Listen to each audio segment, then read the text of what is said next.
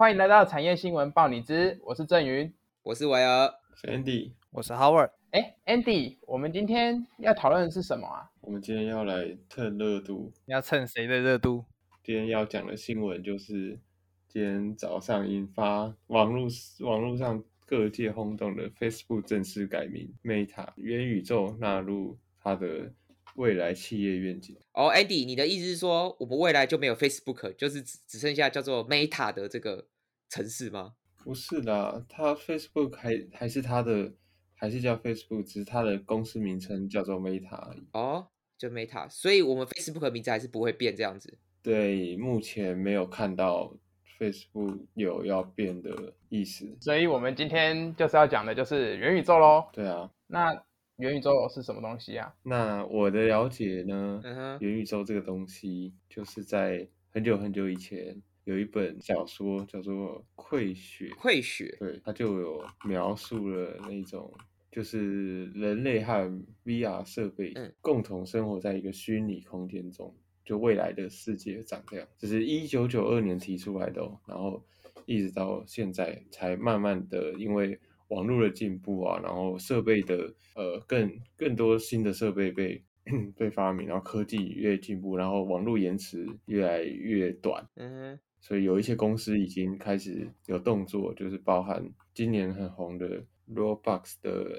游戏，就是你可以创建角色，然后在上面，呃，跟你的你也不知道他是谁的网友，然后一起玩游戏，然后可能上面的东西还能够大家来交易，然后收集里面的宝物，然后还可以创建自己喜欢玩的游戏。嗯哼，但是听起来我感觉真的要用那个。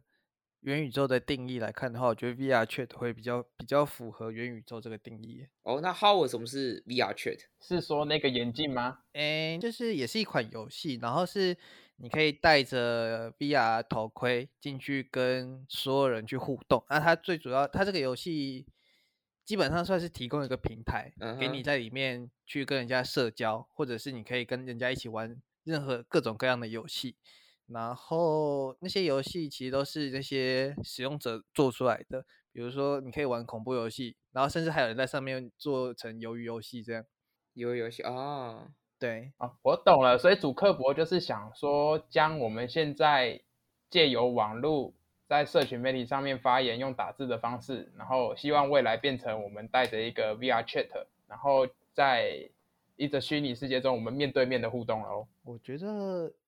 以元宇宙的定义来说，蛮像的，就是可能再把 VR Chat 这款游戏再放大一点，这样放大到整个社会当中吧。我觉得，嗯，我觉得你们想哦，现在我们很常用的 YouTube 和 Facebook，以 Facebook 来说，它是一种社交的软体嘛，然后 YouTube 来说是一个放影片然后创作者的平台，所以我觉得 Facebook 这次的动作要抢下这个 Meta 的名字，就是未来他想要当这个。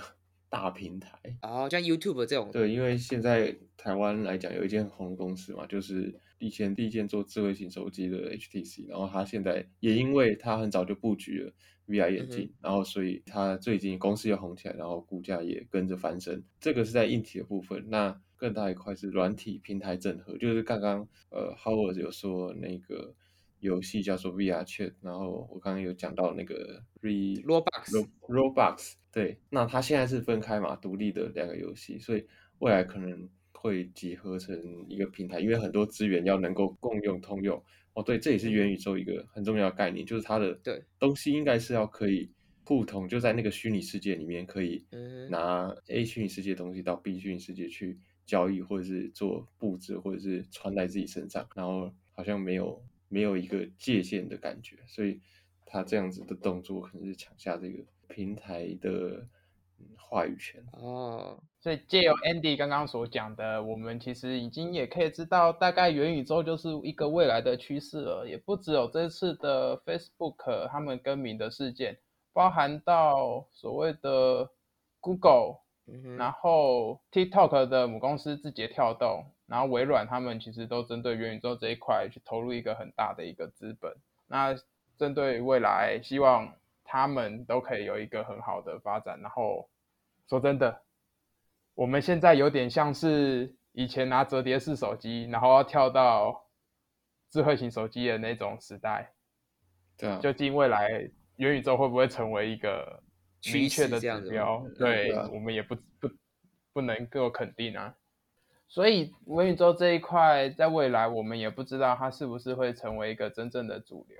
嗯，对啊，我觉得就像刚刚振宇有讲到那个那时候从呃我们小时候的按键式手机转到呃触控型手机的时候，还有一些厂商跟不上，或还有一些使用者呃比较缓慢加入这这种智能手机的使用者，那时候也是大家很不习惯，所以等到哪一天我们去。呃，高中或者是去大学，看到学生都没有在划手机，都在戴着 VR 眼镜在玩 VR 游戏，那那个时候就代表这个市场跟这个需求已经成熟了，那就那时候就会有就可以更确定，呃，到时候的 MetaVerse 长什么样子。因为我觉得现在所想象的都是一种每种想象都是未来 MetaVerse 可能发展的一种可能而已，但是真正。会长什么样子，要看未来的市场。说不定老师上课的时候会戴这个眼镜，VR 眼镜上课。我应该晚生个十五年的。哦，好啦，那在节目的最后，哎，各位，我想问你们，你们喜欢吃巧克力吗？喜欢，喜欢，喜欢。哎，最近我们的老师有给我们介绍了一款叫做 Tony 巧克力。嗯哼。那好像他最近有做什么活动，对不对啊，Andy？对，Tony 巧克力，它是。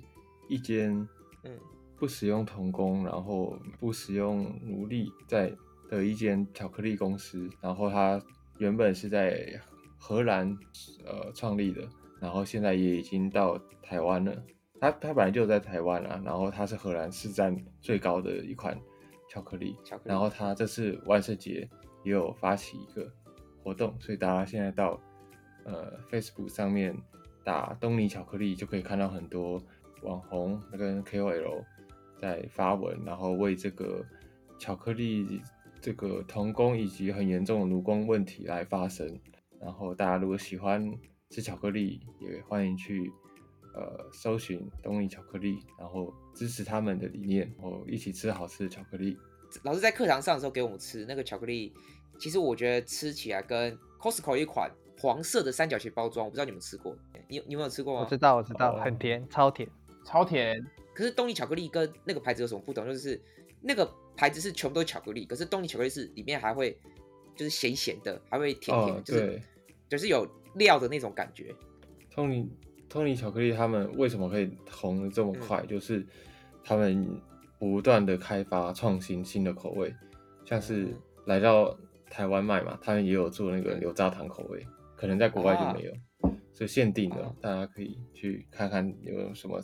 特别特殊的口味啊，是平时吃不到的，地区限定这样子。还有像我们吃巧克力，不要以为会胖哦。那七十五帕黑色巧黑巧那个 哦，很苦，那吃了会瘦。那俄罗斯人都吃这个才瘦那么快的。你你你需要瘦吗？我要啊，我减肥很重很重要啊，太胖了。那就赶快去买吧。对啊。好，那因为我们现在录的时间是呃十月三十号，就是。呃，万圣节前一天，那我们这边祝各位万圣节快乐，快乐，Trick or Trick，不给糖就捣蛋。那我们今天的产业新闻报，你就到就到这边。那喜欢我们的话，可以到 Facebook 或是 IG，那追订阅追踪我们。然后大家可以在如果用那个 Apple Podcast 收听的，可以在下面留言给我们一点回馈。然后在 IG 跟 Facebook 上面，我们也有做问卷，可以输入你想对我们讲的话，或者是对我们。下一季节目的意见很需要大家的帮忙，谢谢。好，那各位，我们下期再见，拜拜，拜拜。错喽，我们应该要到我们的 Meta，什么 Meta？Facebook 变 Meta 啦，Facebook，Facebook 应该还是叫 Facebook 啦。要去追踪我们的 Meta Meta 账号，你追踪我们的 Meta。好，我懂了，所以要记得追踪我们的 Meta 账号，还有我们的 IG 账号。好，我我觉得大家应该都听不懂你们在说什么。